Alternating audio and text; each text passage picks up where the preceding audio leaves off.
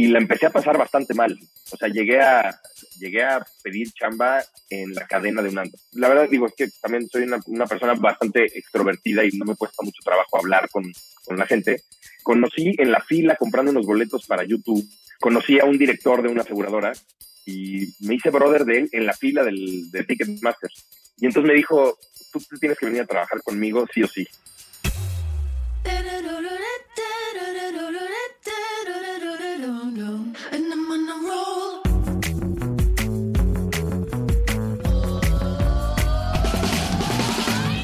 Hola, soy Fernando Trueba y esto es True Growth, un espacio para descubrir las historias de los emprendedores, ejecutivos y deportistas más destacados de México, España y Latinoamérica. Con este podcast busco compartir la experiencia de gente inspiradora que ha conseguido salirse del molde y ha luchado incansablemente para conseguir sus sueños. En cada episodio descubrirás historias fascinantes de crecimiento personal y profesional que te ayudarán a conocer los diferentes retos que enfrentaron cada uno de ellos y cómo salieron adelante hasta lograr sus objetivos. Si al término de cada episodio aprendiste algo, logré inspirarte, motivarte o simplemente que te cuestiones si realmente estás haciendo lo que quieres hacer, entonces habré conseguido mi objetivo.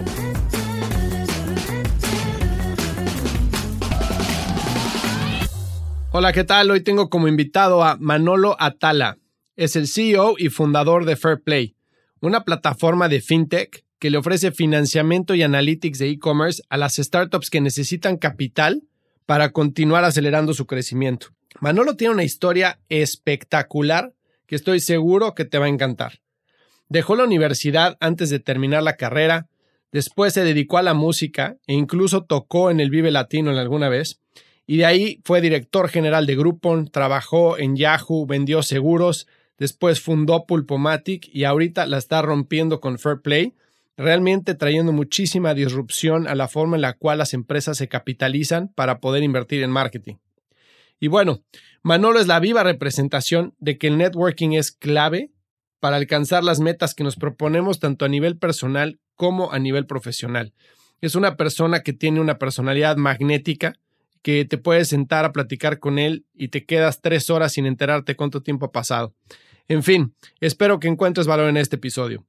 Esto es True Growth. Recuerda que el verdadero crecimiento se da cuando logramos expandir nuestros propios límites.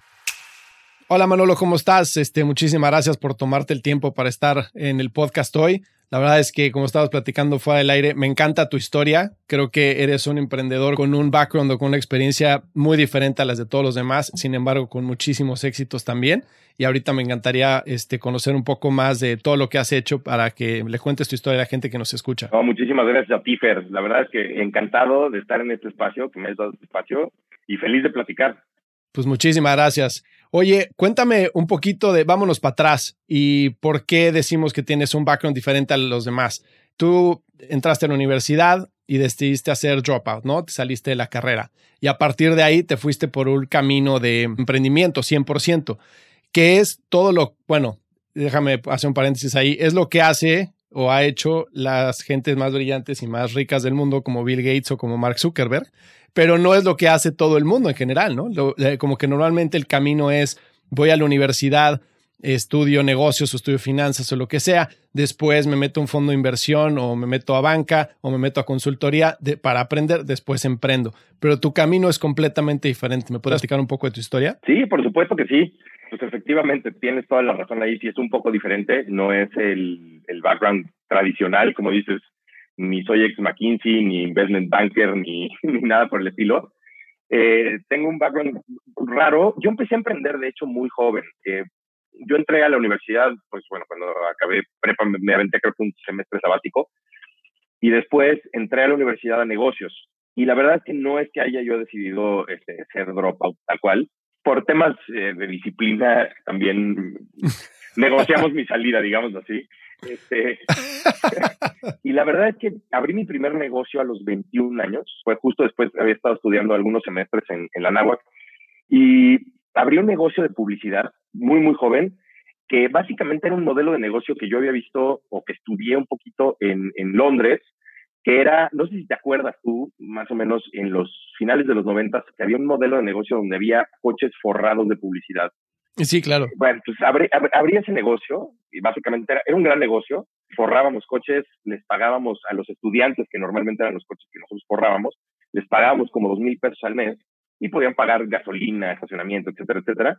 Y nosotros le cobrábamos a la marca por coche, pues, digo, no me acuerdo bien en ese momento, pero eran como cinco mil pesos. Entonces, los unit economics eran buenísimos y tuvimos un, un, tema, nosotros fuimos la segunda empresa que empezó a hacer eso en México. La tercera que abrió fue una empresa que se llamaba Publi 13, que se aventó un scam gigantesco. Cambiaron el modelo de negocio, o sea, no agarraban coches de estudiantes, los forraban y vendían la publicidad, sino que lo, lo que hacían era coches nuevos, le decían a la gente, oye, págame 60 mil pesos del enganche de este coche y yo con la publicidad que venda de ese coche, o sea, tú lo usas, pero lo tienes que forrar durante cinco años, que dura el financiamiento. Pero con la publicidad se va pagando el financiamiento. Al final del, del ejercicio ya te quedas tú el coche, ¿no? Y entonces mm. consiguieron como 700, 800 usuarios que les creyeron, agarraron todos los enganches y desaparecieron. No. O sea, nunca hubo coches, nunca hubo financiamiento, nunca hubo nada, sino que se quedaron los enganches de esta gente y hubo una demanda masiva ante la Profeco y la Secretaría de, Comunicaciones y Transportes decidió banear ese modelo de negocio. Te, obligaban a que los coches que tuvieran publicidad tenían que estar a nombre de la compañía que hace la publicidad. Entonces, pues era bueno.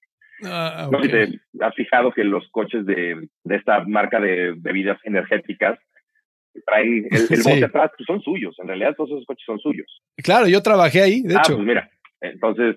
Yo trabajé en Red Bull, sí. Y todos los coches, tienes razón, son de la, compañía, tal cual, igual que las personas que lo manejan. Sí, ese fue mi primer gran tropezón emprendiendo. Muy joven. Este, no fue por algo mío, fue por algo externo, pero bueno, aprendí también muchísimo de pues cómo chocar con una pared así y pues igual pues, no pasaba nada, ¿no? Y luego mi, mi, mi, vida me llevó a otros lugares, ya decidí no regresar a trabajar, digo, a estudiar, perdón. Eh, y me metí de lleno a la música un poco, ¿no? Yo empecé a tocar, aparte, otra vez, empecé muy tarde a tocarse. Yo, normalmente cuando alguien toca la guitarra o un instrumento, pues empieza muy chiquito, ¿no? Muy chavito. Pues no, yo empecé como a los 22 años. Este, ya bastante grande, cuando muchos amigos míos ya habían tocado muchas veces en vivo y todo el rollo, yo no había tocado nunca.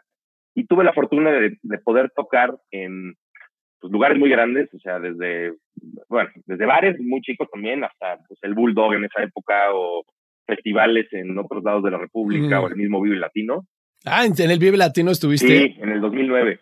Qué buena onda, qué padre. entonces hubo unos años que me dediqué a la música y tenía como el sueño de, de romperla ahí, ¿no? Este, luego me di cuenta que mi ambición era un poquito más grande que, que tocar el resto de mi vida y aparte la música es, un, es una industria bastante mal pagada en general, ¿no? O sea, tú vas a Nueva York y un músico de, de bar gana lo suficiente para vivir en Manhattan, ¿no? Y aquí en México, pues no es así, ¿no? Este, entonces pues, decidí que no, no era el camino que quería seguir full time. Y pues ya empecé a, regresé al, entré al mundo Godín, por decirlo así. empecé a trabajar, trabajé en una empresa de seguros, después trabajé en CIE también unos años, por la cercanía con Ocesa, ¿no? Eso me llamaba también la atención. Claro. Y después yo creo que mi primera experiencia ya como, y ahorita ya me callo para que este, sigamos platicando sigue, sigue. monólogo. Eh, en Yahoo creo que eh, trabajé en Yahoo y eso me abrió un poco el tema del mundo digital muchísimo, ¿no? A pesar de que fue corta mi estancia en Yahoo, aprendí muchísimo de cómo iba a funcionar el mundo después, ¿no? O la publicidad. Oye, va a haber gente que escuche el podcast que va a decir Yahoo. ¿Yahoo qué? ¿Qué es eso? La verdad es que sí, desgraciadamente, ¿no? Desgraciadamente, no, la historia de Yahoo es increíble, ¿no? Que le ofrecen Google para comprarlo en un millón, dice que no. Y después, este, y lo vuelve, le vuelven a ofrecer comprarlo, dice que no, y bueno, ve cómo quedaron las cosas. Es muchas increíble. veces te ofrecieron o sea, comprarla. Microsoft, Google, eh, o sea, muchas. La verdad es que una de las cosas digo, que afortunadamente decidieron bien fue la inversión que hicieron en Alibaba. Sí, sí, sí, este, sí. Eso salvó el, el cash flow de la compañía después de que el mal management y entre otras cosas, pues acabaron destruyendo lo que conocíamos como Yahoo y que hoy pues es una partecita ahí de Verizon que ya no sé ni qué está haciendo, ¿no? No, sí, no, y bueno, adquirieron como 600 compañías, pero bueno, sí, ya es otro tema. Oye, a ver, cuéntame la transición, ¿cómo es la transición de, bueno, me salgo de la escuela, pongo el negocio, el negocio no funciona, aprendo, me voy a tocar música, después decido voy a entrar al mundo Godín. ¿Cómo es ese cambio al mundo Godín? Debe ser durísimo, ¿no? Fue durísimo. Y es más, creo que te voy a contar algo que no le he contado a mucha gente. Eh, esa transición en realidad fue bien dura para mí, porque cuando yo decido, o sea, obviamente la música no es como que me dejara algo para vivir, o sea, yo no podía vivir de la música, ¿no? Y la empecé a pasar bastante mal. O sea, llegué a, llegué a pedir chamba en la cadena de un antro. O sea, llegué a estar tan mal que llegué a pedir a un amigo que tenía un antro, un bar, le llegué a pedir chamba de lo que fuera. O sea, si había en la cadena del bar, pues ahí, seguridad, me daba igual. Sí llegó un momento que sí la empecé a pasar mal y la verdad digo, es que también soy una, una, persona bastante extrovertida y no me cuesta mucho trabajo hablar con, con la gente. Este, conocí en la fila comprando unos boletos para YouTube este, en, el 90, en el 2004 o por ahí. Conocí a un director de una aseguradora y me hice brother de él en la fila del, de Ticketmaster. Entonces me dijo, tú tienes que venir a trabajar conmigo sí o sí, ¿no? Entonces, yo digo, yo siempre he tenido como la, el espíritu vendedor, ¿no? O sea, eso ya lo traigo como yo, que los genes, viene de mi mamá. Y me dijo, tú, tú tienes que venir a trabajar conmigo. Lo vi el lunes este, en su oficina y me contrató en ese momento, ¿no? Y ahí la verdad es que tuve la fortuna de poder empezar a, ya generar algo de ingresos. No me gustaba absolutamente nada lo que hacía. De hecho, fue uno de los motivos por los cuales un año y cacho después decidí salirme porque no, de plano no me gustaba lo que hacía. Pero me dio la oportunidad de por lo menos hacer catch económicamente con lo que necesitaba, ¿no? En, en esa época. Y después de eso, yo decido salirme y pues obviamente empiezo con la, me empiezo a topar con la realidad, que es encontrar un trabajo que te guste y que tú creas que eres bueno, etcétera, pues es, complejo.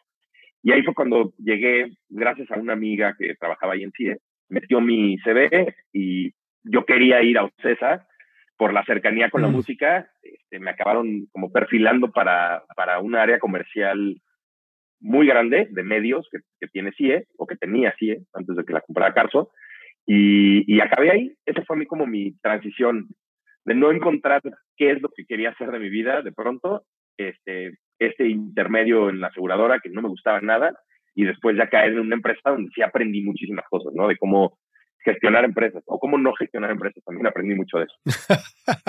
Entonces te sirvió la aseguradora o la experiencia en la aseguradora como un escalón de estabilidad, ¿no? Que muchas veces lo necesitas como sacar la cara de, del agua y decir, a ver, déjame agarrar tantito aire para ver después qué tengo que hacer, ¿no? Que eso muchas veces cuando estamos tomando decisiones de carrera es difícil hacerlo. Creemos que cada paso que das tiene que ser hacia adelante y hacia arriba. Y muchas veces no es así. Hay veces que un paso lateral te ayuda a avanzar mucho más y te ayuda a, a darte lo que te hace falta en ese momento antes de poder seguir avanzando, ¿no? Totalmente de acuerdo. Eso fue un gran flotador que tuve y aprendí también, una de las cosas que más aprendí, más que el tema económico, fue, y el tema comercial, fue el poder buscar lo que realmente quería hacer. O sea, no hacer algo que no quería hacer. Y digo, era muy joven, tenía 24, 25 años, pero al final del día, ahí me di cuenta de eso, de si tengo la posibilidad de esforzarme lo suficiente para poder buscar algo que realmente me llene y, que en el día a día me haga sentido lo que hago, este, voy a ir tras eso, ¿no? Y eso me lo, me lo enseñó también un lugar que no me gustaba. ¿Y qué era eso en ese momento? ¿Sigue siendo lo mismo que es ahorita o no? Eh, ¿Esa aseguradora? O no, eso de que buscabas y decías, a ver, lo que yo quiero hacer hacia adelante tiene que ser algo que me guste y tiene que tener, digamos, cumplir con mi propósito, ¿no? En ese entonces, ¿cómo se veía ese North Star? Es curiosa la pregunta que haces porque creo que ha ido evolucionando este sentido de, claro. del purpose, ha, ha, ido evolucionando con el tiempo. Yo creo que vas teniendo etapas, o yo por lo menos yo eh, fui teniendo etapas en donde mis intereses eran diferentes a lo que son hoy, ¿no? Hoy creo que mi sentido de, del propósito, como dices, tiene un poco más de peso que el dinero. Antes como que empezabas a ver que podías construir negocios y, y el driver, pues un poco era el dinero, ¿no? Eh, y luego te vas dando cuenta también que pues el dinero tiene un cierto peso, evidentemente tienes que hacer negocios rentables, pero cómo impactan los negocios que haces, este, creo que tienen un, un, peso más fuerte hoy. Cómo impactan en una sociedad, en un ecosistema, a ti mismo, y que hagas de verdad negocios más meaningful que solo por el hecho de hacer negocios, ¿no? Sí, sí, sí, sí, claro. Que es justo, fíjate que de todos los emprendedores que he entrevistado en el podcast hasta ahora, eso es un común denominador. O sea, la mayoría son, no, el dinero es una consecuencia del trabajo y es una consecuencia del propósito, ¿no? Pero lo que te mantiene en el día a día, lo que te hace estar inspirado, lo que te hace salir adelante, lo que te hace ser un buen líder, etcétera, es tener tu propósito claro. Y si estás en el camino del propósito y trabajas duro, pues el, el, éxito va a ser una consecuencia, ¿no? Me decía Pepe Chabot, decía, el único lugar donde sale el éxito antes que el trabajo, pues es en el diccionario, ¿no? Entonces hay que meterle todo el trabajo del mundo, pero dentro de tu propósito para sacar energía y entonces el dinero seguirá. Pero si tú lo haces por dinero, pues realmente puedes acabar haciendo un trabajo muy feo, algo que no te llena y únicamente que te paga muy bien, ¿no? Yo tengo muchos amigos que trabajan en, digo, no que tengan de malo hacerlo, pero que trabajan en banca en Nueva York que están este, pues en banca de inversión y pues no les gusta su chamba, ¿no? Y están ahí hasta las 3 de la mañana todos los días y el día siguiente a las 8 de la mañana están otra vez de vuelta, sábados y domingos, etcétera. Y les pagan un dineral y están millonarios, pero no están felices, o sea, no están realizados con lo que hacen. Pero ya también cuando te construyes tu jaula de oro, pues ya está mucho más difícil salir. Sí, o sea, el costo de oportunidad, eh, o sea, bueno, más bien, el, perder eso, esa zona de confort, debe de ser complejo. Nunca lo he tenido. La verdad es que ya, una vez que, una vez que te vuelves emprendedor, ya esas jaulas de oro no, no, existen hasta mucho tiempo después y lo logras hacer. Pero yo creo que es un proceso. Este, este tema de enfocarte en la lana primero, yo creo que es parte de un proceso. O sea, el que te diga que no se enfocó en la lana en algún momento de su vida, pues es raro. Sí, pues vas a trabajar, ¿no? Y tienes una necesidad que cubrir. Claro. ¿No? Pero pues, si, si, lo vas evolucionando, yo creo que también influye un poco la edad, ¿no? Conforme vas, yo creo que eh, acercándote a cierta edad, yo creo que es Foris es, es, es, el, es el trigger que te dice, oye, ya estoy como a la mitad o un poco más o menos, quiero hacer cosas que de verdad me llenen más y yo creo que la lana pues acaba siendo una consecuencia, como dices, ¿no? Claro. Quieres hacer más cosas que disfrutes realmente porque ya ves la línea más cercana. Sí, ya está, es consecuencia del midlife crisis, ¿no? Ahora quiero ser relevante en la vida. Sin un Corvette. Exacto. y la bufanda volando. Oye, entonces tú regresas, eh, entras a la aseguradora, de ahí te vas a Yahoo y de ahí te vas a Grupo, ¿no? Entonces, ¿cómo llegas a esta oportunidad de grupo en donde estuviste como cabeza de México y Latinoamérica sin antes haber tenido pues toda la experiencia de, ese puesto, ¿no? De un puesto de, dirección general en el cual pues, eres responsable de contratación, de flujo, de PNL, de, de, absolutamente todo, que realmente no lo habías hecho antes, ¿no? Habías estado mucho en ventas y de repente caes en Groupon, que obviamente el core de Groupon era vender, pero cuando te conviertes en director general, y empiezas a crecer tu equipo, lo menos que haces es vender, ¿no? Es, también es poner los procesos, este, generar la cultura, hacer que la gente esté haciendo su trabajo, este, manejar HR, finanzas, todo. ¿Cómo fue esa experiencia de primera vez managing director o CEO de, un, de una empresa como Grupo que estaba siendo súper exitosa en Estados Unidos? Pues mira, voy a empezar por decir que yo me considero una persona con, una, con un nivel de suerte este, más grande de lo normal. Este, soy una persona muy agradecida porque también, te digo, ese factor de suerte también es, es brutal. Te cuento un poco la historia de, de Groupon. Yo tengo un muy buen amigo, uno de mis grandes amigos de la vida, que es Pablo Meyer, es un chileno que vino a vivir a México cuando estábamos estudiando, creo en, secundaria, cuando, íbamos en secundaria y prepa, él vivió en México. Su papá era CEO de una compañía aseguradora regional y lo mandan a México como director y cae aquí, nos volvemos muy, muy amigos y nos quedamos como amigos incluso después de que él se, regresó a Chile. Nos quedamos, yo me fui a Chile una temporada y él venía a México, etcétera. Y pues un buen día, él se casó muy joven, no, no sé por qué hizo eso, pero hoy la verdad es que lo entiendo porque tiene una familia preciosa. Pero cuando en el 2005 nos invita a su boda, pues a sus amigos chilenos y el único ahí mexicano era yo, ¿no? Y entonces me invita y en la despedida de soltero en Viña del Mar conozco a Daniel Undurraga, que es el cofundador y CTO de Corner Shop hoy, mm. que fue el cofundador y CTO de Clan Descuento, que después se convirtió en Corner Shop, en Grupo, perdón. Entonces lo conozco ahí en la despedida de soltero. Ninguno de los dos estaba metido en, temas de negocios en ese momento de la vida. Ambos somos bajistas, o sea, ambos somos músicos, nos gusta un estilo similar de música. Hicimos mucho clic porque Dani es un tipazo. Y cinco años después, o sea, perdimos la pista, o sea, después de la borrachera de la boda, no volvimos a saber el uno del otro nunca más. Y de pronto me escribe un mail y me dice, oye, soy Daniel Durraga, nos conocimos en la despedida de Pablo, estoy en México, estoy abriendo un negocio en México. Me gustaría verte, me platicó Pablo que estás en Yahoo, ¿sí? Y entonces le digo, ¿en dónde estás? Aparte, esta historia es muy curiosa porque se juntaron demasiadas casualidades, ¿no? Cuando me pone la dirección por mail, o sea, casi casi me podía asomar desde la ventana de Yahoo y verlo si salía de... No es cierto. Sí, sí, o sea, él le, rentó una pequeña oficinita antes de abrir Groupon o para abrir Groupon a la vuelta de Yahoo, ¿no? Y entonces cuando veo la dirección le digo, veámonos ahora. O sea, puedo bajar y te veo ahí. Entonces nos vimos, me platicó un poco lo que, lo que quería hacer con Groupon y lo que había pasado. O sea, él montó clan descuento con Oscar, con Chuck y con otras personas, Felipe y Ale y así lo monta y los compran a los cuatro meses de haber lanzado, ¿no? O sea, Grupo los compra. Entonces, creo que ha sido como el éxito más rápido de la historia de Latinoamérica, ¿no? Sí. Eh, y entonces me empieza a platicar, me empieza a pedir ayuda, pero no me dice, oye, vente a trabajar conmigo. O sea, me empieza a pedir ayuda porque no sabía un poco cómo funcionaba México a nivel negocio, ¿no? Y entonces durante un par de semanas ahí estuve dándole algunos tips, ayudándole con algunas cosas y de pronto pues ya viene más gente de grupo a México y me hacen una oferta, o sea, me dicen, güey, vente a abrir México, o sea, para, para continuar abriendo México. Ya tenían, no sé, a lo mejor tres semanas de haber abierto, ¿no?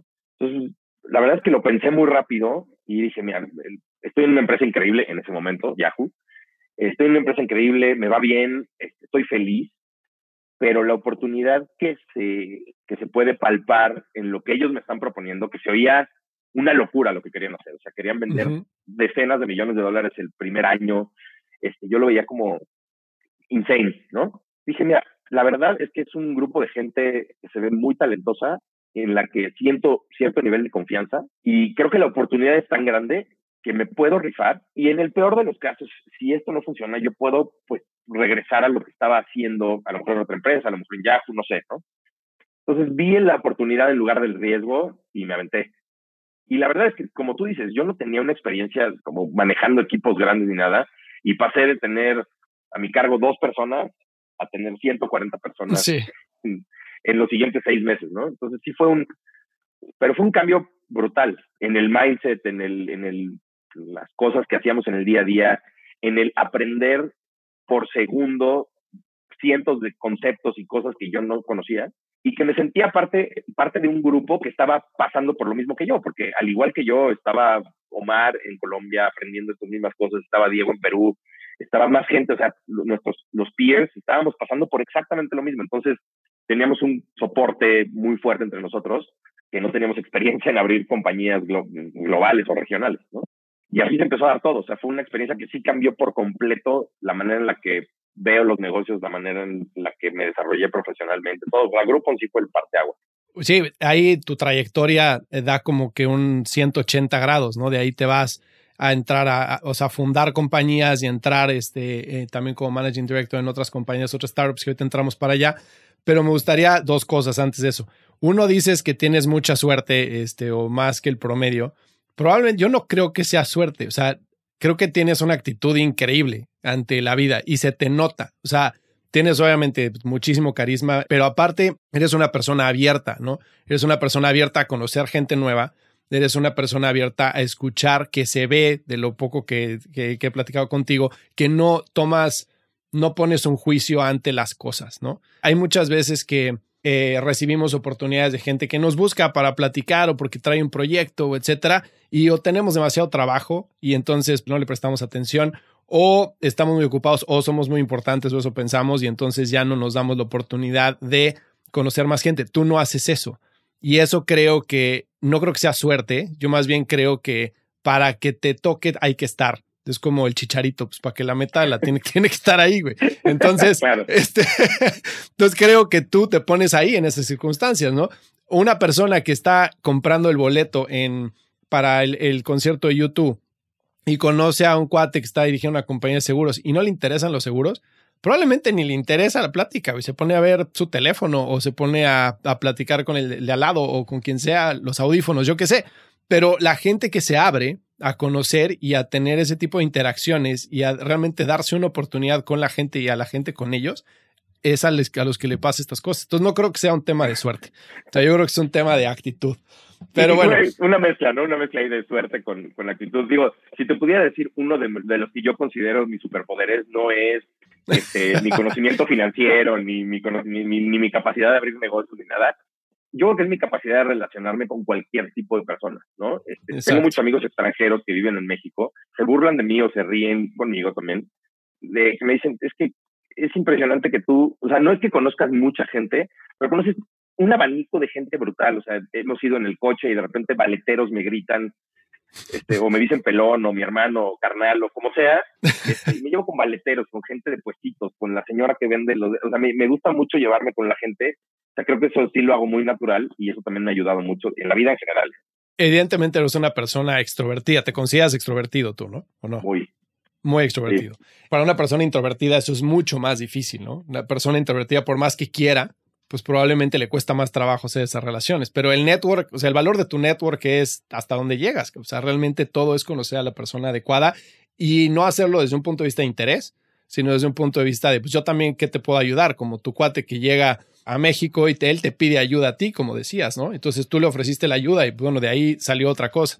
Entonces también en el dar está el recibir. Claro, sí, sí, sí. Oye, a ver, este, entonces manejaste Groupon de dos personas a 120. ¿Qué fue lo que más trabajo te costó de escalar un negocio de dos a 120? Uf, yo creo que lo más complejo fue aprender a reclutar de manera correcta. O sea, porque al final del día lo más importante para un negocio es el talento, ¿no? Puedes tener un gran modelo de negocio, pero si no tienes el talento adecuado va a ser bien difícil que la saques del parque. Y si tienes un modelo de negocio relativamente bueno, pero no el mejor del mundo, pero tienes el mejor talento, creo que te puede ir mejor aún, ¿no? Nosotros tuvimos una estrategia muy agresiva de contratación, muy temprano en la compañía. Me llegaban correos ahí de Oscar de pronto de ¿cuántas personas hay hoy? Pues tantas. Bueno, para el viernes tienes que contratar otras 40. Sea, era una locura. Era, era como el, lo que pasó con Rappi, Uber, etcétera, en, en los últimos años. Eso pasó en el 2010, ¿no? Era como de, ¿cómo vamos a contratar 40 personas de aquí al viernes? That's your problem, ¿no? O sea, es como de, sí, entonces, pues, como sea. creo que se armó un muy buen equipo de, recursos humanos en Groupon, muy early también, que ayudó a que se hicieran contrataciones masivas muy rápido. Y eso también, obviamente, nos metió en muchos problemas porque el contratar de esa manera tan agresiva y tan mal calificado, o sea, era a veces tener gente por tener gente. Era como de, sí se ve que medio puede vender esta persona, vámonos, contrátala. No teníamos ni lugares donde sentarnos para tanta gente, entonces comprábamos sillas y la primera actividad que tenía la gente era, el primer día que llegaban, antes de hacerles onboarding y todo, era, arma tu silla. eso, es lo primero que tienes que hacer, ¿no? Y siéntate con la lap en, en las piernas, porque todavía no llegaban los escritorios. O sea, era una, era una locura, ¿no? El, el pace al que contratábamos. Entonces yo creo que ese fue uno de los retos más fuertes, contratar a, la gente adecuada y mantener a la gente talentosa incentivada para poder crecer, ¿no? Ese fue un reto muy, muy grande. Y el segundo reto también es cuando tú estás en un mercado no tan desarrollado a nivel tecnología, comercio electrónico, etcétera, como nosotros estábamos hace 10 años, competir y compararte con países como Alemania, como el mismo Estados Unidos, eh, incluso dentro de Latinoamérica, o sea, Brasil nos llevaba años luz en el 2010, Argentina nos llevaba años luz en comercio electrónico, Chile lo hacía mejor que nosotros, era bien duro para nosotros con el tema de bancarización, no había buenas herramientas de plataformas de pago, logística era malísima, digo, cuando abrimos la parte de productos tangibles. Entonces, compararnos con países o sea, más chicos que nosotros, con el potencial que teníamos y estar ahí peleando el revenue y, y logrando las metas fue muy bueno en aprendizaje, fue bien duro. Las metas que se tenían eran brutales, sobre todo, digo, cuando Groupon decide rechazar la oferta de Google por 6 billions y que decide el management, vamos por el IPO y tenemos que hacer un IPO del doble por lo menos de la oferta de Google, tenemos que hacer un esfuerzo sobrehumano por, por llegar a esas metas y se lograban, ¿no? O sea, se logró al final del día un IPO que salía a 12 billions. Ah, se logró el IPO. ¿Qué, año fue el IPO de, de Groupon? 2011. 2011, ¿tú estabas ahí? Sí. Qué buena onda. Sí, Qué buena onda, felicidades estar en la experiencia de empresa que abre la bolsa o que es adquirida es increíble, ¿no? Es increíble. Digo, behind the scenes también es apanicante un poco el que de pronto te busque el CFO de Latinoamérica, te empieza a pedir reportes, cosas que nunca habías oído antes, ¿no? Era como de, esto, o sea, ¿cómo se come? Y ponerte a investigar cómo funciona, o, de plano preguntar y decirle, oye, discúlpame, soy un idiota, no sé lo que me estás pidiendo, pero te lo consigo en este momento, ¿cuándo lo necesitas? O sea, este, entonces eh, fue una experiencia muy, muy enriquecedora a nivel profesional, personal e intelectual también. ¿Cómo no? Oye, cuando tienes metas así tan agresivas de ventas y de contratación, bueno, de contratación o de ventas más que nada, ¿por qué optas por la zanahoria o por el palo para, para ir tras la gente? Yo siempre soy más enfocado en la zanahoria, honestamente, pero la estrategia que teníamos en grupo no era una mezcla de. O sea, la zanahoria era gigantesca, pero el palo era demasiado áspero. O sea, hacíamos una. Cero me arrepiento de haberlo hecho. Aprendí mucho de eso y de cómo no hacerlo o cómo hacerlo de la manera correcta. Pero sí teníamos una estrategia de micromanagement bastante agresiva. O sea, era estar encima de los vendedores brutal a nivel granular, o sea, era de, nos aprendíamos qué cuentas traían, cuándo las tenían que cerrar, o sea, el planning, los dashboards de planning que tenían que cumplir, pues ya te los aprendías de memoria y ya sabías, pasabas por los pasillos y era de cómo va esta cuenta, cómo va esta cuenta, llámale ahora. No, pero es que ya hablé con él, llámale de nuevo. Era muy pesado, o sea, no te, no te diría que algo tipo Boiler Room, este, la película, pero, pero sí algo, algo bastante rudo. O sea, la gente que, que sobrevivió a eso, porque sí le puedo decir sobrevivió, hay gente que de plano no aguantó y entiendo por qué, pero la gente que sí aguantó hasta el final este proceso, creo que sí se desarrollaron, o sea, creo que ya aguantan lo que sea, ¿no? O sea... Agarraron callo. O sea, ya pueden ir a pescar, exacto, ya pueden ir a pescar a Alaska sin tanto problema. Oye, ¿qué crees que diría esa gente si le preguntara a alguno de ellos que trabajó contigo en ese entonces? Le diría, oye, ¿qué onda con Manolo? ¿Cómo es? ¿Qué me diría? Mira, es una gran, gran pregunta que yo me he hecho durante el tiempo y que a veces he tenido la oportunidad de acercarme con muchos de ellos hoy, o sea, muchos años después, y decirles, dame feedback, o sea, ¿qué, qué opinas de lo que pasó? Porque yo siempre dentro de este ambiente de buena onda, nunca le he gritado a una persona, nunca le he eh, hablado mal, ¿no? A una persona, como sí hacía en otros países, ¿no? En grupo, si era o sea, los alemanes, los hermanos Amber, que eran los de, los de Rocket Internet, que ellos gestionaban grupos al final del día. Eran rudísimos. O sea, a nosotros nos, o sea, en las llamadas de las mañanas, era como de, nos decían de nuestros Banana Republics y cómo iban nuestros países, cosas así, o sea, rudo, rudo, rudo. Pero obviamente nos lo decían de broma y todo, pero vaya, mucho más rudo que nosotros. Pero el punto es que creo que sí llegué a ser bastante duro en mi approach de micromanagement, pero nunca, o sea, siempre apoyándolo. Lo que pasa es que es bien difícil que tú solamente le exijas a la gente y no des apoyo, no des herramientas, no des training, no nada. O sea, yo me sentaba con los vendedores a yo a vender con ellos. O sea, si yo quería que alguien trajera un deal muy grande, tenía que yo traer uno primero. Entonces me partía la cara por ir a cerrar ese gran deal para ponerlo de ejemplo y decir, a ver, no, o sea, nos estamos partiendo la cara todos aquí parejos. Yo voy y cierro deals, pero necesito que tú cierres deals también, ¿no? Claro, que es mucho más fácil exigir así que cuando nada más estás gritando que lo tienen que hacer. Claro, o sea, yo, yo veo muchos big execs así de dando órdenes y delegando, sobre todo delegar. O sea, hay que saber delegar también, ¿no? Pero el punto de solo delegar y solo dar órdenes sin siquiera tú hacerte las mangas hacia arriba y decir, pues desde las 7 de la mañana hasta las 12 de la noche hasta que logremos este, los deals del día, ¿no? Y entonces creo que poner el ejemplo también ayuda muchísimo a que no te conviertas en un tirano, sino en un líder que tiene cierto nivel de rudeza, pero siempre apoyándote, impulsándote, más que, más que pegándote para que logres los objetivos, ¿no? Que luego hay líderes que son muy duros, como este, como estás describiendo tú, pero que al mismo tiempo dan valor, y de esos te acuerdas con cariño, porque son los que te ayudan a crecer, ¿no? Aquel que nada más te exige y no te dice ni por dónde, pues le agarras mucho rencor. Pero aquel que es duro, pero al mismo tiempo pone el ejemplo, como dices, y aparte te empuja para ser un mejor tú, aunque sea de una forma en la que te moleste porque pues, te están persiguiendo, pues ese te ayuda a llegar más adelante y al final del día lo reconoces, ¿no? Sí, totalmente. De hecho, yo, uno de mis mejores recuerdos de, management o de liderazgo es con Oscar. Oscar Jertonson, el CEO de Corner Shop, era mi jefe directo en grupo. Y yo me acuerdo que nos agarrábamos en el teléfono y no me gustaba muchas veces las cosas que me decía, pero me decía en su eco chileno duro, bueno, ve y prueba lo que te estoy diciendo, hazme caso, va a funcionar. Bueno, es que no va a funcionar, va a funcionar.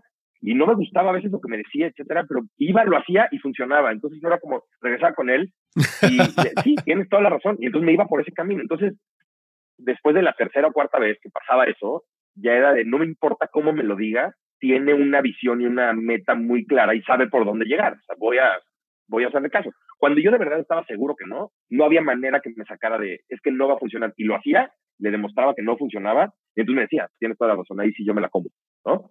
Sí, que dicen que el convencimiento no sirve de nada, ¿no? O sea, el convencimiento es, ok, lo voy a hacer, pero eso no es lo mismo que creer que realmente va a funcionar. Claro. Tú estuviste en ventas muchísimo tiempo, eres un gran vendedor. ¿Qué te sirve para vender? O sea, ¿cómo has, cambiado tu approach de cuando estabas vendiendo seguros a ahorita que vamos a entrar al tema de Fair Play? Pero has cambiado mucho tu approach a ventas o qué tácticas has identificado que te han funcionado que dices, este tiene que ser mi proceso o lo cambias por prospecto o cómo funciona? Mira, yo creo que una de las cosas, digo, también eh, cuando, cuando eres mucho más joven y eres un poco menos experimentado, cuando te sirven ciertas cosas, tratas de utilizarlas lo más posible, ¿no? Y entonces yo veía que me funcionaba la relación que yo creaba con mis clientes. Y entonces yo pensaba que en realidad un buen vendedor, hace muchos años, yo pensaba que un buen vendedor era esa persona que podía hacer clic o empatía muy rápido con el cliente, caerle bien y cerrar. Y eso no funcionó algunas veces, ¿no? Entonces eso me creó un sesgo, primero, de que solo con eso iba a vender, ¿no? Y cuando se empieza a volver un poquito más ejecutivo el tema, un poquito más sofisticada la venta o lo que vendes, pues te das cuenta de que es una estupidez, o sea, no por llevarte bien con los clientes vas a vender. Entonces, pues, ¿no?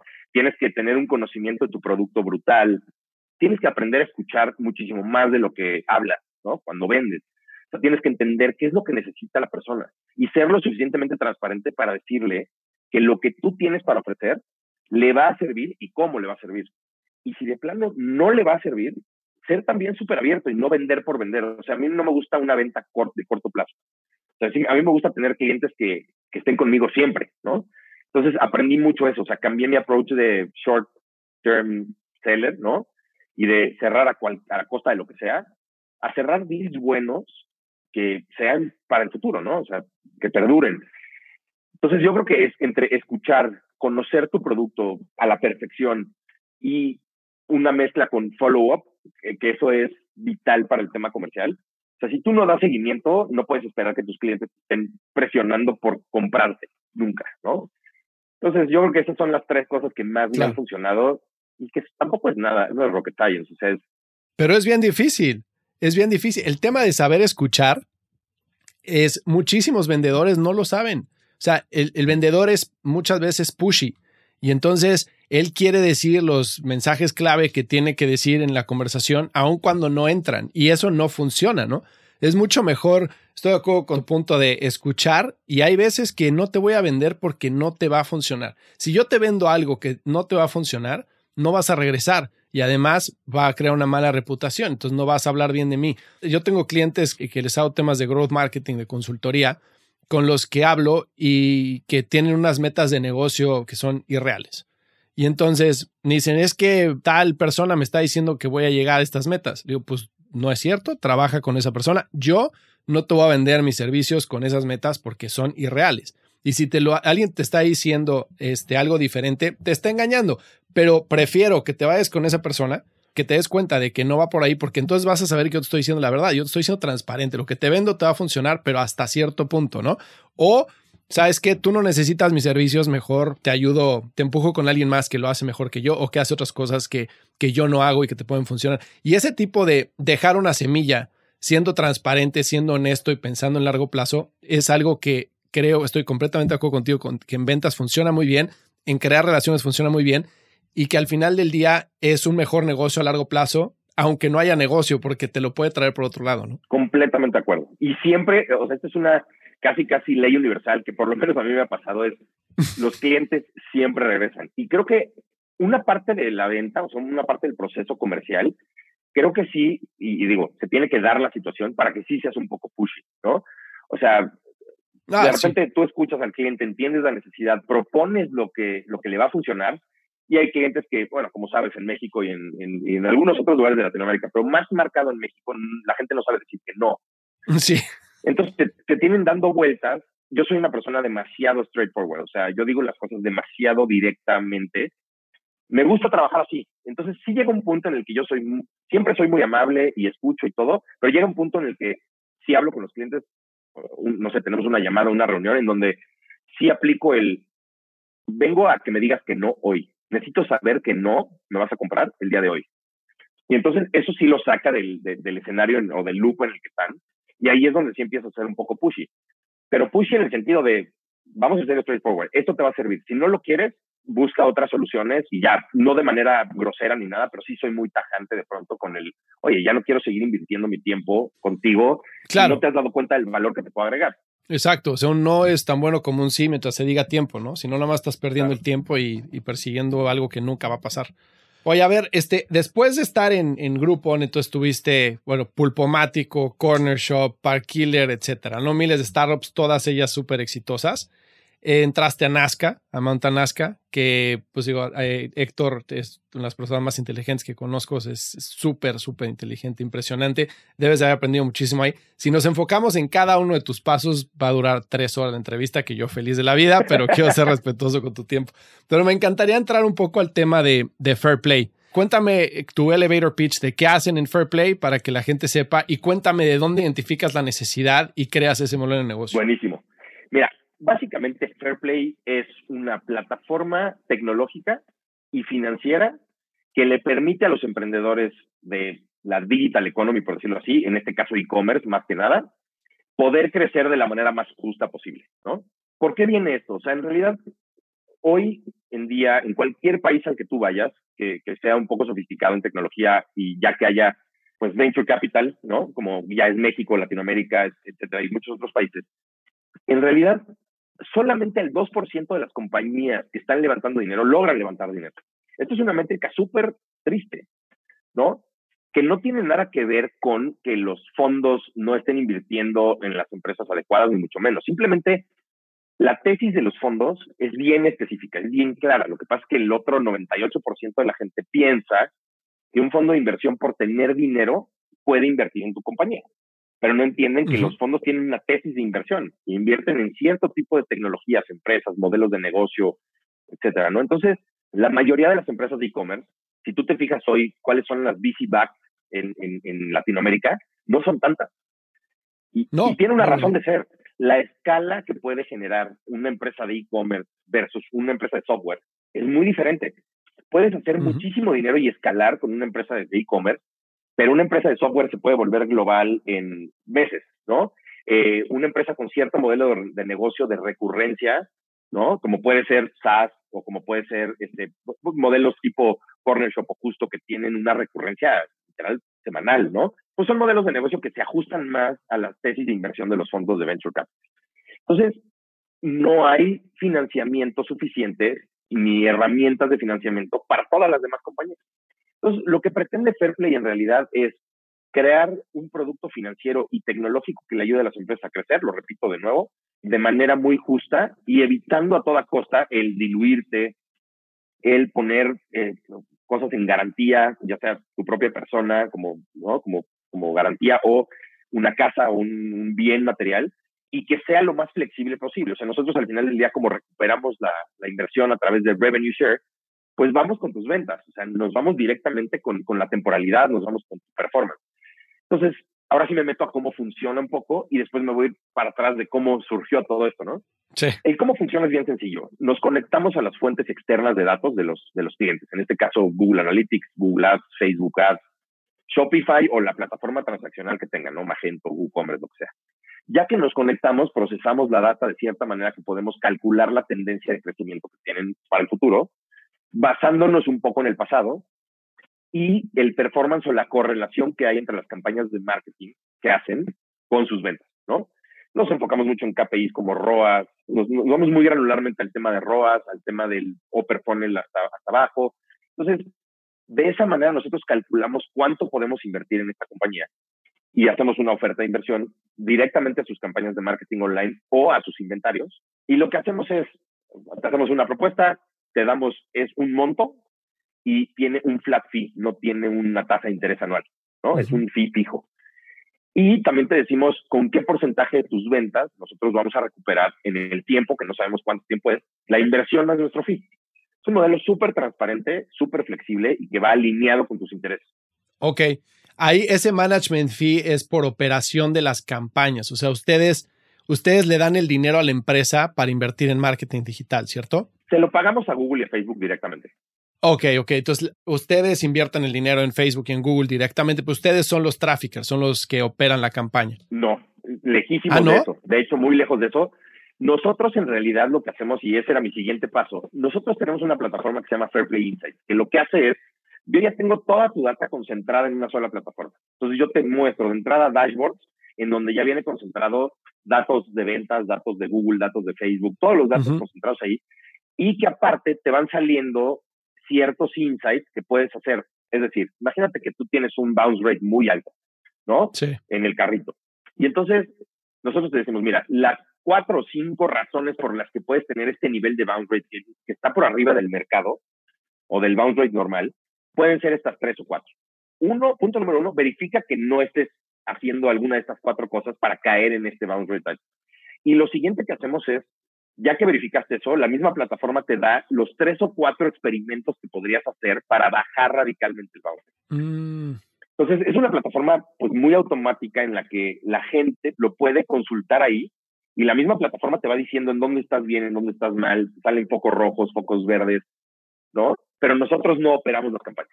Ya, ya, ya. Entonces, el management fee es por el acceso a esa plataforma. Es, es, es por el acceso a capital y a la plataforma. Y a la plataforma. Ahora, ¿Cómo haces si tú le pagas a, ahorita me cuentes de dónde viene la idea, si tú le pagas a Facebook y a Google directamente, pero tú no operas la campaña, ¿cómo aseguras la optimización correcta de esa campaña? Porque muchas veces eh, hay clientes o bueno, gente que, que, utiliza Facebook o Google de una forma pues que no debería de utilizarse, ¿no? Tanto los bidding strategies como los keywords que seleccionan, como los objetivos que seleccionan en, Facebook o el uso de audiencias, etcétera, no optimizan al 100% el rendimiento de su dinero. Que esto te juega en contra a ti, ¿no? Porque el unit economic del cliente pues puede ser más elevado del que realmente debería de ser si es que la operación de la campaña no es la adecuada. ¿Cómo haces para, para lograr que ellos optimicen al máximo el rendimiento del dinero? Buenísimo, muy gran pregunta. En realidad, nosotros tenemos una, un análisis dividido en pre y post contrato, ¿no? O sea, nosotros para hacerte una propuesta tenemos que leer toda tu data y ver tu performance. Si lo estás haciendo mal, ni siquiera vamos a llegar a la parte de propuesta. O sea, no ah, podríamos invertir en ti porque nos generas un riesgo brutal imagínate que alguien nos llega y sí, está vendiendo, voy a inventar un número, dos millones de pesos al mes, pero se gasta, no sé, un millón doscientos mil en marketing.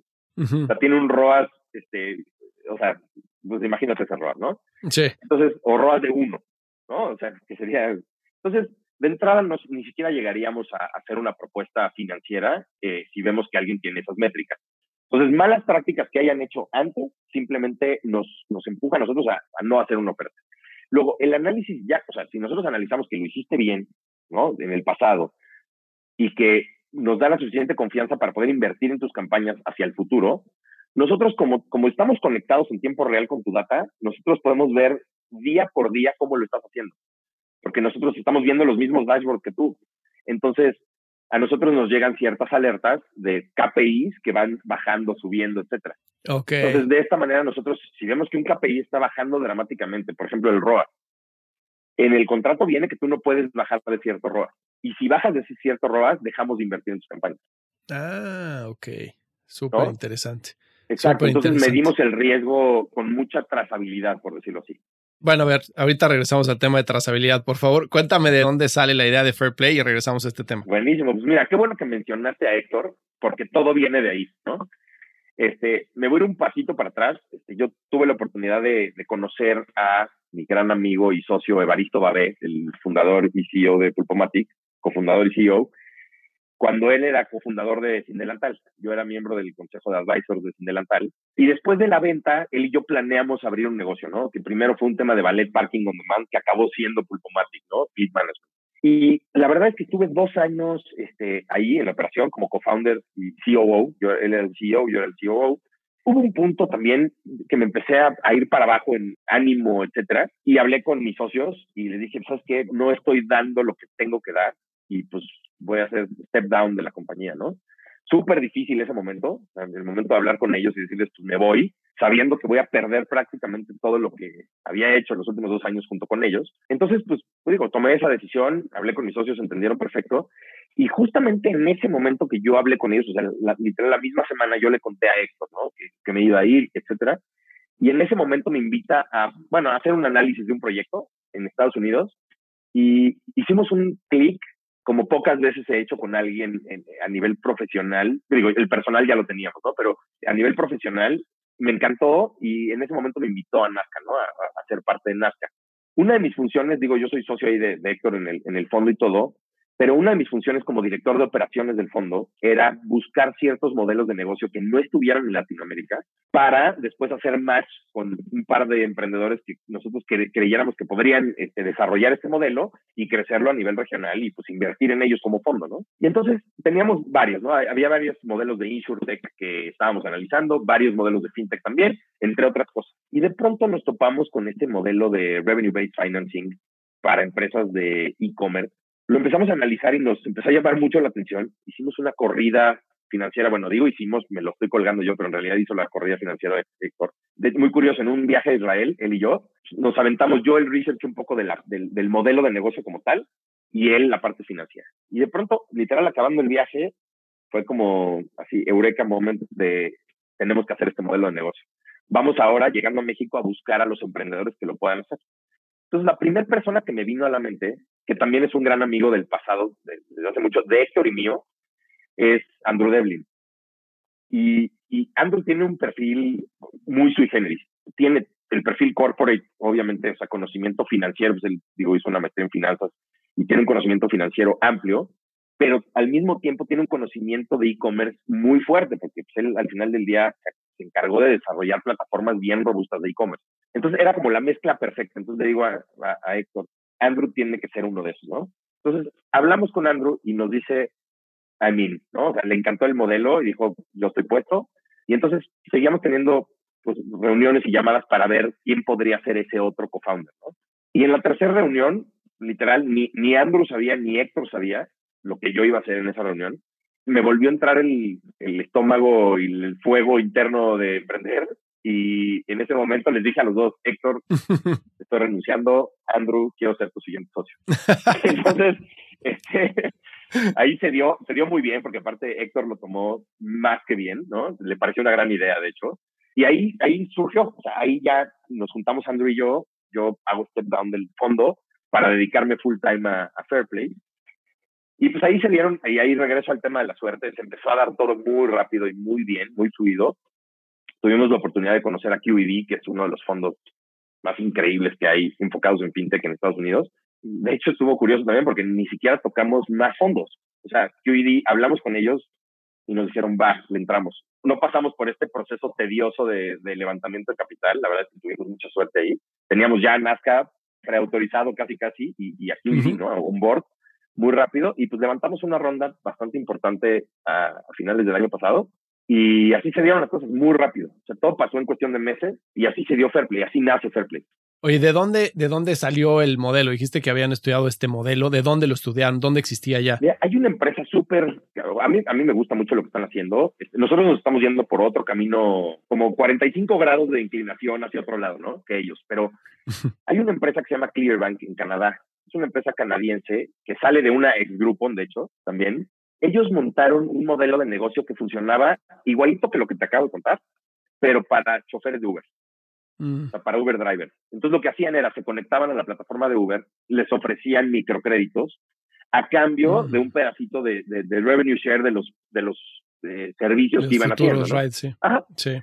Entonces, lo que se dieron cuenta fue que empezó a funcionar mucho el modelo, pero su ticket era tan chiquito que necesitaban, un, o sea, necesitaban cientos de miles de drivers para que su modelo funcionara, ¿no? Para que se volviera interesante. Cambiaron de ahí de Uber drivers a landlords que eran dueños de departamentos en Airbnb. Mismo modelo, mm. ¿no? Se metían a Airbnb, veían cuánto buqueaban cada mes, les prestaban dinero para hacer remodelaciones o cosas y se quedaban con un, un pedacito del revenue que recuperaban la inversión, ¿no? Cuando vieron que también sí había incrementado el ticket, pero no tanto como para hacer algo meaningful, pues ya vieron que lo, donde estaba era en modelos de, la nueva economía digital, por decirlo así, que son SaaS, e-commerce, este, modelos digitales, ¿no? En donde tienes trazabilidad de, de la data. Entonces, de ahí nos basamos. Pero nosotros quisimos meter un modelo realmente de agregarle, agregarle valor al cliente, o sea, crear una plataforma que le ayudara a pautar mejor. Claro, claro. Oye, qué interesante, está increíble. Me encanta el modelo, la verdad. Y me encanta el nombre que justo representa eso, ¿no? Es como si tú piensas en las agencias digitales, hay una mafia impresionante que muchas agencias agarran y te dicen que van a manejar el dinero y compran, tienen un rebate con ciertos medios y se meten lana por atrás. O sea, es un mundo muy nebuloso que cuando no tienes la experiencia de digital, es muy fácil caer en él. Y es muy, muy fácil pagar de más por, por algo que pues realmente no estás entendiendo, ¿no? Y entonces me encanta, me encanta lo que están haciendo. Oye, el tema de... Sí, no puedo estar orgulloso de haberle puesto yo el nombre. Eso sí, no puedo decir eso porque se lo puso Héctor. Ah, pues está increíble. Está muy padre el nombre. Oye, a ver, hablando del tema de trazabilidad, este, ¿qué tipo de modelos de atribución utilizan ustedes para medir el ROAS y medir el, el costo por adquisición?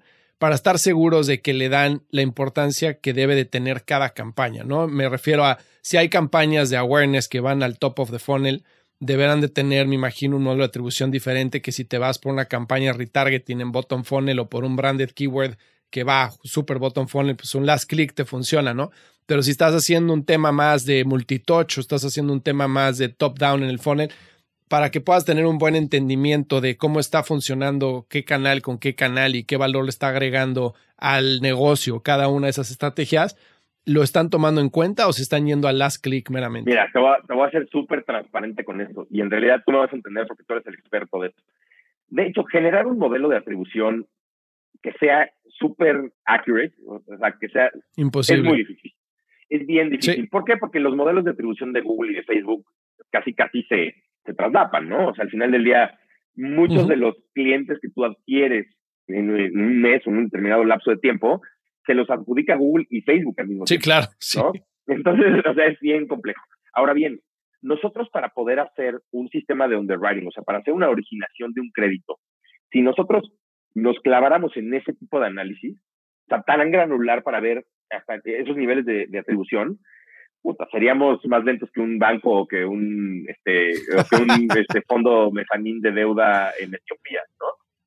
Este, entonces, sería muy complejo. Nuestro ROAS, o sea, la manera en la que lo calculamos es cuál es esa correlación que hay. O sea, utilizamos otro tipo de algoritmos que son más modelos matemáticos para adjudicarle una correlación directa entre la inversión en marketing, independientemente si la estás haciendo en awareness o en performance, con tu venta. Entonces nos vamos por otro modelo que es un poquito más matemático que de atribución de marketing.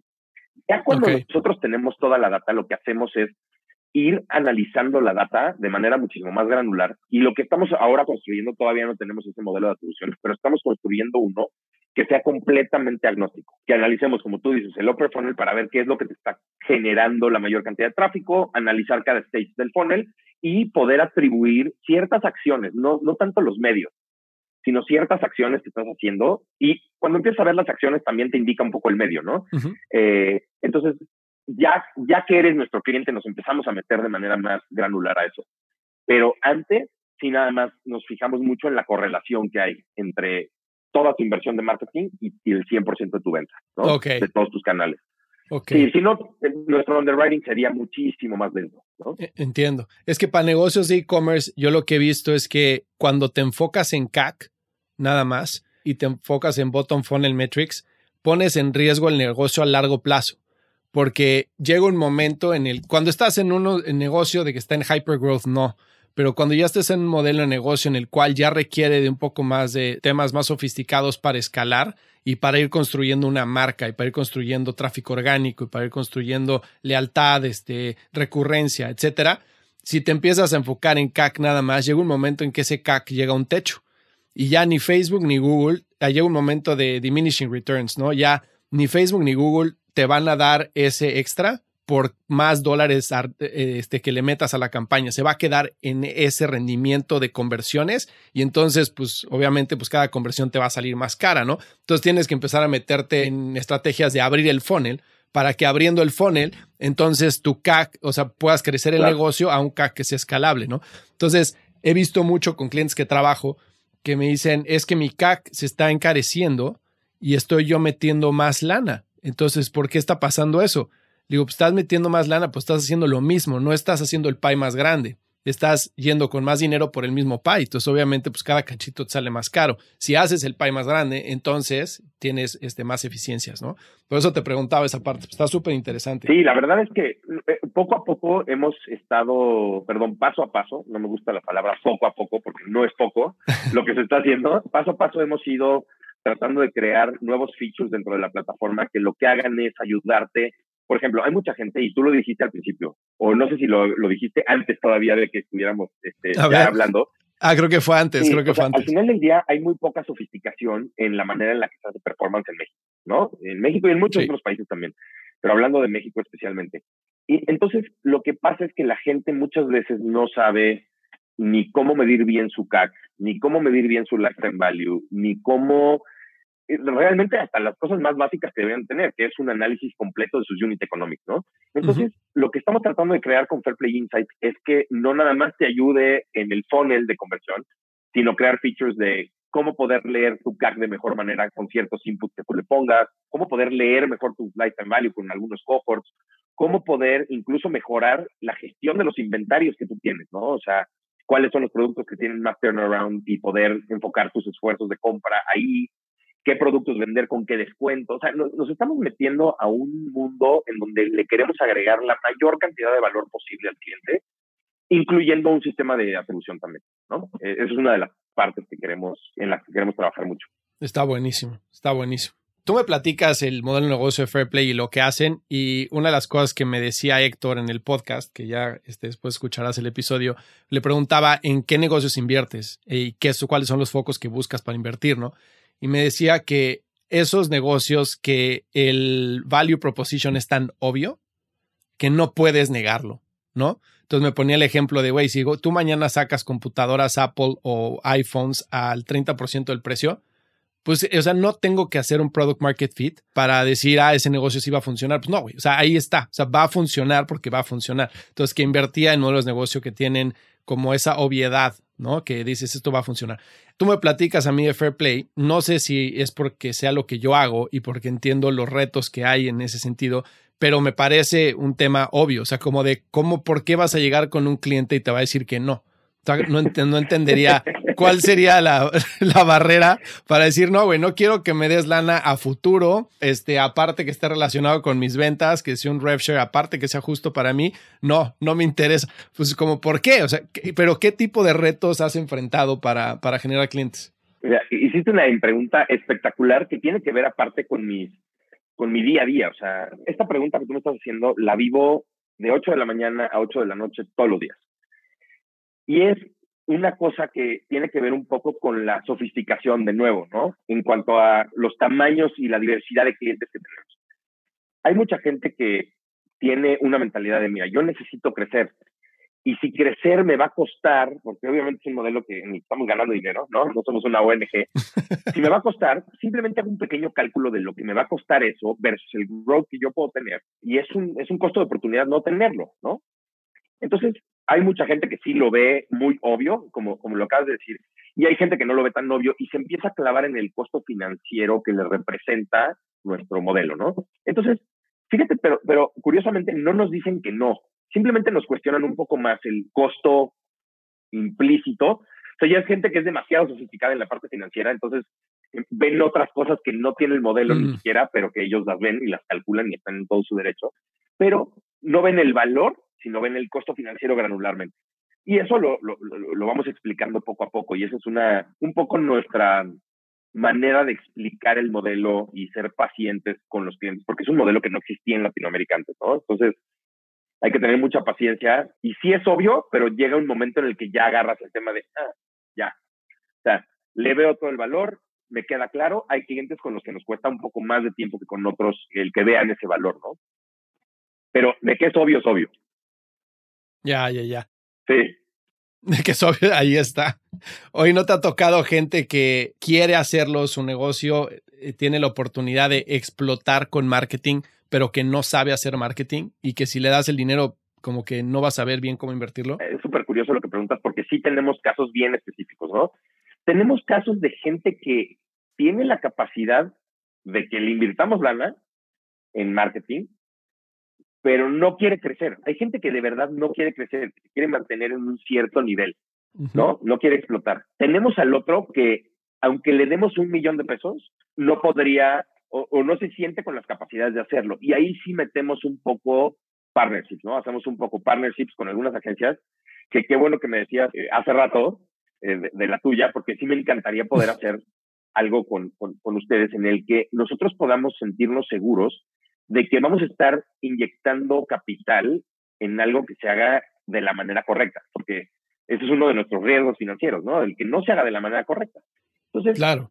este, tenemos ese otro cliente y entonces sí trabajamos con terceros, o sea, con agencias que sí nos pueden ayudar agregándole valor al cliente, llevándolos de la mano junto con los insights que nosotros les damos, ¿no? O sea, necesitan de verdad ese agente operador, trafficker, implementador de las campañas. Y te voy a decir una cosa, te espantaría. Nosotros primero queríamos hacer un modelo, ya, imagínate dashboards así de la NASA, ese, ese es nuestro primer producto, ¿no? no lo eh, dudo, sí. ¿no? Y entonces, cuando nos empezamos a topar con la realidad del día a día y hablar con muchos clientes, nos dimos cuenta de que un porcentaje grande de los clientes no tenían ni bien instalado su pixel de Facebook. O sea, ya olvídate de ya los modelos de atribución, tú ya te fuiste a cosas bien sofisticadas. Eh, mira, podrían duplicar su venta simplemente instalando bien su pixel de Facebook, ¿no? Sí está haciendo, o sea, eh, eh, son cosas bien sencillas. Entonces quisimos como construir desde abajo hacia arriba las cosas más básicas que necesita el, 100% de los clientes y de ahí ir empezando a complicarlo, ¿no? El modelo o la tecnología. Pues tristemente no me espanto, sí lo he escuchado muchísimo, lo he visto, lo he visto mucho en acción. Oye, Manolo, este, hace ratito me estabas platicando de, del momento en el que dices en Pulpomatic, pues me bajo, ¿no? Del, del camión, que fue un momento difícil. ¿Cuál ha sido tu momento más difícil como emprendedor?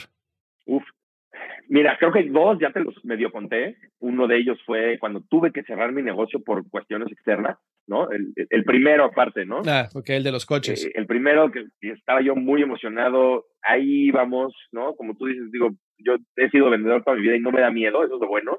Entonces, pues, para mí vender era como mi foco y nos estaba empezando a ir bien y de repente, pum, nos corta las piernas, ¿no? Otro momento bien difícil fue ese, ¿no? De, el de Pulpomatic, porque es un sueño que teníamos, ¿no? un sueño que teníamos Baris, Javier y yo, bueno, y más gente, Pablo, toda la gente que, estuvo con nosotros desde el principio, de crear la plataforma principal de gestión de flotillas a nivel mundial. Y se está logrando, ¿no? Ya sin mí, pero se está logrando. Y, y una de las cosas que, que, fueron más duras para mí fue que en realidad no tenía, antes de hablar con ellos, o sea, antes de expresarles mi, mi sentir, fue bien difícil porque no tenía un motivo específico. O sea, no, no era, oye, es que me quiero salir porque ya me traes hasta la madre, ¿no?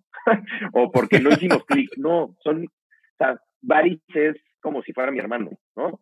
Javier lo amo con todo mi corazón, a, toda la gente. O sea, no era, no era un tema ni con ellos, no era un tema de el modelo de negocio, o sea, el SaaS a mí me vuelve loco, se me hace un modelo brutal. Este, El tema de las flotas tampoco era como que era mi pasión, ¿no? O sea, el tema del de, el, ecosistema de flotillas no es así como lo más hot del mundo, no es lo más sexy, pero tampoco tenía tanto problema y simplemente no sabía, simplemente mis niveles de, de energía y de, de motivación empezaron a decaer, a decaer, a decaer, y pues no sabía en realidad cuál era el problema. Y entonces, como no quería no hacer mi trabajo bien y no hacer todo lo que tenía que hacer, prefería salirme y pasar ese trago amargo y ese sufrimiento de abandonar a mis, a mis colegas y a mis amigos que, que no agregar valor, ¿no? Entonces, ese fue un momento bien difícil. Y la verdad es que no, de nuevo, creo que la suerte me ha acompañado mucho. No he tenido muchos momentos difíciles, pero creo que te voy a decir cuál es el elemento que lo ha hecho. No sé si he tenido más momentos difíciles, pero la verdad se me han resbalado. Una de las cosas, yo le tengo miedo a muchas cosas, ¿no? A muchas cosas a lo mejor estúpidas, ¿no? Le tengo miedo a las alturas, no me he aventado el paracaídas porque me da pavor. este, yo veo una tarántula y le podría disparar con una K-47, ¿no? En lugar de solo moverme, ¿no? Eh, pero si algo no le tengo miedo es a hacer cosas grandes. O sea, no, no le, como que no tengo, no tengo ese freno natural que tiene mucha gente a hacer las cosas, ¿no? O sea, creo que, digo, te voy a contar una historia muy breve. Me acuerdo perfecto, estábamos en el, digo, regresando un poco a la música, ¿no? Estábamos en el pasillo que te saca de la Plaza de Toros cuando existía. la, Plaza de Toros, estábamos en el pasillo a punto de salir al escenario con 22 mil personas para abrirle a Deep Purple, ¿no? Y entonces volteo ahí hacia mi izquierda y estaba pues mi, guitarrista y uno de mis grandes amigos que es Alan Boguslavski, que él era el guitarrista de Los Héroes del Silencio. O sea, él, 22 mil personas para él eran como si yo tocara en un bar en la Condesa. Él había tocado con 100 mil. claro, él había Una fiesta de Navidad. Con Floyd al mismo tiempo, en escenarios en Noruega, o sea. Y entonces volteo y me dice, ¿cómo te sientes? Le digo, puta, ya quiero llegar al escenario, o sea, ya, yo estoy ya aprendido. Y le digo, ¿tú estás nervioso? ¿Qué? Me dice, güey, muy. Yo sé, ¿cómo, güey? ¿Cómo? O sea, tú, que tú eres el que me inspira para tocar en estos lugares y todo el rollo, ¿no? Este, me dice, ¿no estás nervioso tú? Cero. Ya quiero salir, o sea, ya quiero salir y ya empezar a tocar. O sea, como que ese tipo de cosas, yo creo que a lo mejor tal vez mi cabeza igual no dimensiona lo complejas que son llegar ahí, tocar ante tanta gente o hacer negocios que tengan un nivel de, o sea, de ser tan ambiciosos no sé, como que yo no siento ese miedo, no siento que lo tenga. Entonces, a lo mejor me pasan cosas malas, pero ya estoy pensando en cómo solucionarlas, etcétera. O de plano no me han pasado cosas tan malas como otra gente, ¿no? Por eso me considero súper afortunado también. Muchas veces bendita ignorancia, ¿no? Exacto. Cuando no, cuando no tienes idea de lo que vas, dices, güey, nervioso de qué. O sea, pues, ¿qué va a pasar? Exacto, o sea, ¿no? Si te vas a caer, pues no vas a pasar del suelo, o sea. Exacto, exactamente. Ah, qué buena onda. Oye, a ver, una pregunta que le hago a todo mundo, que a todos los invitados del podcast es, si tuvieras 10 segundos la atención de todo el mundo, todo el mundo te pudiera escuchar, ¿cuál sería tu mensaje? Ok, ¿visual o auditivo? Eh, como quieras. Mira. Bueno, auditivo, o sea, que te escuchen. Que escuchen. Pues mira, yo creo que si tuviera 10 segundos diría dos cosas que para mí son bien importantes, ¿no? Que es si tienes la gran oportunidad de hacer algo, hazlo. Y la otra es, y siempre sea agradecido. O sea, siempre sé lo más agradecido posible. Yo digo, soy una persona que me considero 100% atea, o sea, no tengo grados de agnosticismo, nada, yo soy 100% del espectro ateo, eh, y soy una persona del otro lado del extremo súper agradecida con la vida, ¿no? Entonces yo creo que agradecer te mete también en un, en un mindset que te ayuda también a pasar muchos caminos, al ser agradecido y a valorar las cosas y hacer las cosas, para mí son las dos cosas más importantes. Si tienes la oportunidad de hacer siempre, haz y siempre sea agradecido con la vida. Yo creo que dura menos de 10 segundos eso. Claro. Es que el y es importantísimo, es que el ser agradecido no tiene nada que ver con religión, ¿no? Pues es, es un tema de pues agradecer a lo que sea, o sea, a la situación, a las personas, a lo que haya pasado. Yo convivo mucho con eso. Ya si nos podemos hablar de ese tema, nos vamos a echar cinco horas y probablemente nos den diez balazos. Pero este... Oye, ¿hay algo más que te gustaría agregar? Pues antes que nada, volverte a agradecer el espacio. Creo que ha sido una, no sé cuánto tiempo llevamos, creo que una hora y cacho, que ha sido súper, ha sido como una plática eh, con un café, con un amigo, te agradezco muchísimo. El tiempo estuvo bastante entretenido. No sé si hablé de más. Ya después lo escucharé y diré, puta, no dejé de hablar a Fer. Pero eh, la verdad la pasé muy, muy bien y quiero agradecerte el tiempo, el espacio y pues decirle a la banda que te escucha que, de nuevo, lo mismo. si te, hoy tengo estos 10 segundos. No es para todo el mundo, pero es para todo el mundo que te escucha hagan cosas. Si pueden hacer cosas, hagan cosas, ¿no? La vida es bien cortita. A mí yo creo que me quedan 40, 45 años de vida más y caput. Entonces, quiero hacer cosas. Quiero hacer negocios que me gusten. Quiero platicar con gente tan increíble como Fer. Y quiero seguir comiendo porque soy fanático de la comida y tocar música y eso me gusta. Entonces, eso es lo único que me gustaría decirle a la gente, que hagan lo que quieren hacer, ¿no? Si tienen la oportunidad. Pues muchísimas gracias, Manolo. La verdad es que me encantó platicar contigo. Cuando esté en México, créeme que te voy a buscar a ver si nos vamos a echar ahí el café que, que, que fue esta plática y ahí la seguimos. Feliz de la vida. Pues te mando un abrazo enorme. Si encontraste valor en este episodio, cuéntale a alguien. Y si no, también cuéntale a alguien. La mejor forma de ayudarnos es compartiendo tu opinión. Síguenos en Instagram, arroba truegrowthco o envíanos un correo a hola truegrowthco.com. Leemos todos los mensajes y nos encanta estar en contacto contigo. Califícanos con 5 estrellas en iTunes o donde sea que nos estés escuchando para que podamos seguir creciendo y tengamos más invitados para ti. Menciónanos en Instagram y comenta lo que más te gustó de este episodio. Puedes encontrar las notas y referencias mencionadas en este episodio en truegrowthco.com diagonal podcast. Muchas gracias por escucharnos. Yo soy Fernando Trueba y te espero en el siguiente episodio de True Growth Podcast. Mientras tanto, sigue creciendo.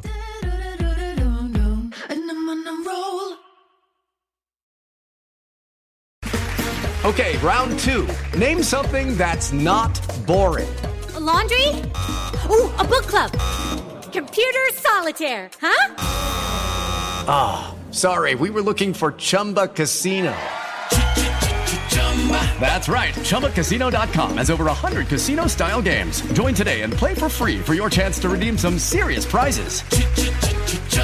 ChumbaCasino.com. No purchase necessary. Full prohibited by law. 18 plus terms and conditions apply. See website for details.